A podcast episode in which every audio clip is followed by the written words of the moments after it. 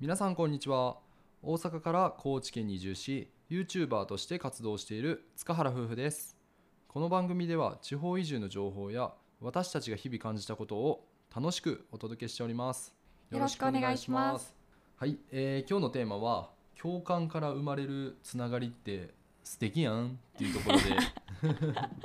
それハテナが入るん最後にいやいやちゃうよもうびっくりマークよあびっくりマーうク、すごいなんかねっとりしてたのん、いやいやもうしんすけ兄やんの言い方で言っていいんけどなちょっとそうたくんなりのモノマネいかがでしたでしょう かコメントでお待ちしております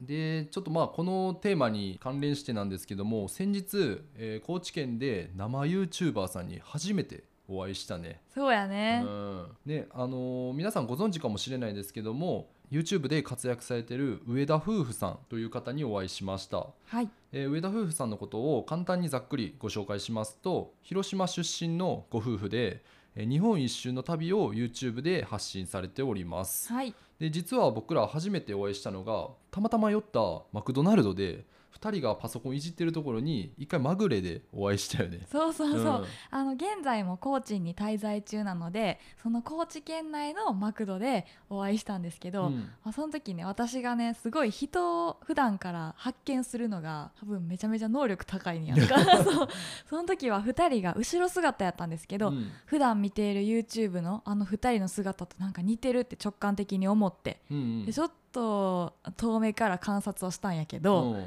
絶対そうやと思って声かけてでそこが初めての対面となりましたね。いやー本当にすごい確率やったと思うわ。うんうん、でその時は、まあ、お互い予定があったんで、まあ、今回改めて日程を調整して会うことになりました、はいいでお会いしたんですけども2人の印象ってどうやったやもう2人ともねめちゃくちゃ素晴らしいいい人って言ったら 軽い感じになるんかもしれんけど、本当に裏表のない2人で、あの YouTube で発信されてる姿そのまんまって感じだからもういかに自然体で動画発信をされてるのかっていうことが改めて感じました。そうやね、うんうん僕の印象はなんか奥さんはもうちょこんって手のひらに乗りそうな小動物みたいな感じでなんか可愛らしいなと思ってて、ねえ超可愛いよね、うんそうたくんさガリバーからしたらさうんいや誰がガリバ ーや誰が大巨人やガリバーくんからしたらさ、うん余計にこう可愛らしく見えたんじゃないいやもうなんかねお父さんの気持ちになってたなんでや ねんなんで親なん ねん旦那さんもすごいいい方やったよねねねもうザ・ポジティブみたいな感じでうんうんうんあのすごく人懐っこい方やなと思いましたうんだからこそなんかこう2人とも絶対敵を作らなさそうなタイプというかあ確かに、ねえ人が寄ってきそうな感じのうん、で旦那さんの方はねなんか見た目がフレディ・マーキュリーにちょっと似てるなと思って て、ひげいつつうかから思ってたん それもう出会ってすぐぐらいから思ってたけどなかなかちょっと口に出せんくて、今度もしああったら言おうかな とちゃんと会った時に言ってあげて ななんでこんなラジオで公開すんのよ今度なんかねちょびひげつけてあげたいなと。でこの時点でねあのリスナーさんからすればねどんな2人やねんと思ってうんうんうん興味が湧くかなと思うんですけども、うんまあ、本当に2人の動画を見ていただいたらすごい明るい気持ちになります。はいで僕らの動画やラジオを楽しんでもらえてるリスナーさんなら上田夫婦さんの動画も楽しんでみたい楽しんで見てもらえると思うので、まあ、概要欄に、えーリンク貼り付けておりますのでチェックしてもらえればと思います。はい YouTube とねスタンド FM のラジオのリンクを貼っているのでどちらもぜひチェックしてください、はい、で日本一周も始まったばっかりなので、うんね、リスナーさんの街にもねいつか来るかもしれないからね。ねえ、本当にねこれからも大人気になるかもしれなえいね、全国各地にファンが、おおいいね。2人と会って感じたことを深掘りしていきたいんやけど、うんまあ、話した内容についてはね YouTube のことやら本当にゆるーく雑談をさせてもらったりだとか、まあ、ほぼ初めてやったけど友達みたいな感覚っていうのが大きくて、うんそうやんなで僕って割と人見知りなタイプなんですけど、まあ、昼からお酒もなしで、まあ、5時間ぐらいうん一緒に話して、ぶっ通しでお話ししましたそうやね、うん、1軒目は四万十町の洋食屋さんでまあ、あのハンバーグのランチを食べましたね、うんめちゃめちゃ美味しかったけどなんかハンバーグについての感想をさ誰も言ってなかったなと思っ てそうやなみんなあ のそのことよりもお互い喋りたいことがいたくさんあったからそうハンバーグめっちゃ美味しかったですでもまあお昼の時間帯で閉まっちゃうのでまだまだ喋り足りないということであの上田夫婦さんに教えてもらった近くの老舗の純喫茶っていうのかななんかもう昭和レトロなそうやな外観と内観ももちろんそうなんですけどなんかおじいちゃんおばあちゃんが経営されてるようなね、そうそうそうそこでねまたたくさんお話ししましたね。うんなんでこんな友達のような感覚になりたいんかなって思ってんけど、うん、特に上田夫婦さんの奥さんと小夏のなんか共感できる部分うんうん共通の部分っていうのがすごい多くて、多かったよね、うんそれびっくりしたわ。まあ、もちろん旦那さん同士うんうんうんも多かったんけど、まあ、それ以上に小夏と奥さんのうん共感がすごい大きくて、まあ、お互いの考え方であったり行動に合致する部分が多すぎて、そうなんよね、会話の中でいろいろお互いの夫婦の出来事とか話すやんか、うんでその時にその夫婦間でどういうコミュニケーションが行われてるかみたいなこと話すやん、うんただもうめっちゃわかるみたいなことが多くて、まあ、あの例えばそのなんていうんかなちょっと喧嘩みたいなことになってしまった話とかの中で、自分が完璧主義である部分やったりとか、まあ、ちょっとこう怒っちゃって旦那さんにバンって言っちゃってでも自分を結果的に責めちゃうとかう、んで普段はまあ楽しく過ごしてるけど自分の気づかないところで頑張りすぎてしまう部分があったりだとか、はいはいはいそういう話が出た時に分かるみたいな感じで、うんね、共感しまくってもう共通点が多すぎて姉妹か な双子かなみたいな話までしてたよね。そうやうな、ん、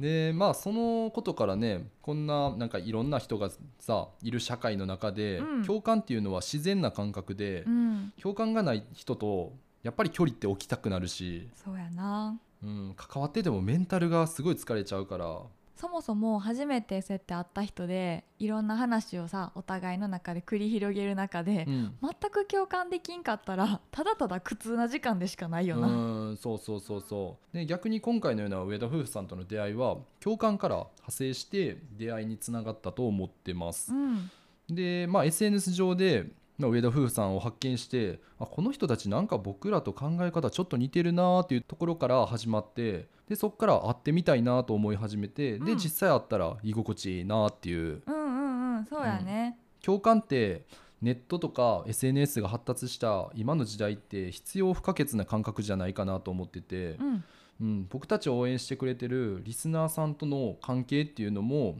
共感っていう部分がすごい大きくあるんじゃないかなと思ってて例えばさっき言ったように、まあ、小夏の、まあ、性格的な部分っていうののうん感覚が分かるとか、うんうんで僕らね YouTube で、まあ、独特の笑いと言ったらあれかもしれないけ どの動画を上げてるけど、まあ、その動画に対してもあこの笑いってちょっと自分の好きな感覚やわはいみたいはいはないうんまあそういう共感って人を引きつける見えない力があるんじゃないかなと思います。うんで結論やねんけど、まあ、そういう人を自然と引きつける共感を多く持ってる人って共感力っていうものがあるんじゃないかなと思います。共感力うん、だからインフルエンサーと呼ばれる影響力のある人ってこの時代にどんどんどんどん生まれてきてるんじゃないかなと思ってて、うまんあ、もちろんインフルエンサーって憧れの部分とかもあったりするけど根底にはあこの人共感できるなっていうところがあるんじゃないかなと。うんうんうんその共感っていう部分をなんていうんやろ発信するときに言葉にすることがすごく上手なのかなってインフルエンサーの人はあー確かにね、うんうん時にはそうやってさ普通の人やったら言いにくいこととかも、うんこうちゃんと言語化してスパンって言ったりするやん、うんだからうおこの人の言ってること分かるっていうその共感力の強さも大きくなるから、うん一気にバーッと広がってインフルエンサーっていう存在になれるんかなって思ったりも確かにね、うんうんでまあ、情報発信をしてない人でも例えば会社内うんあのたくさんの共感を入れる人って想像したら何人かいるんじゃないかなと思うんですけども、うんまうんあ、そういう人には自然と人が集まってくるし、まあ、そういう人とのコミュニティって自分自身も会社員人生歩んでて、うんあなんか楽しかったなっていう思い出があって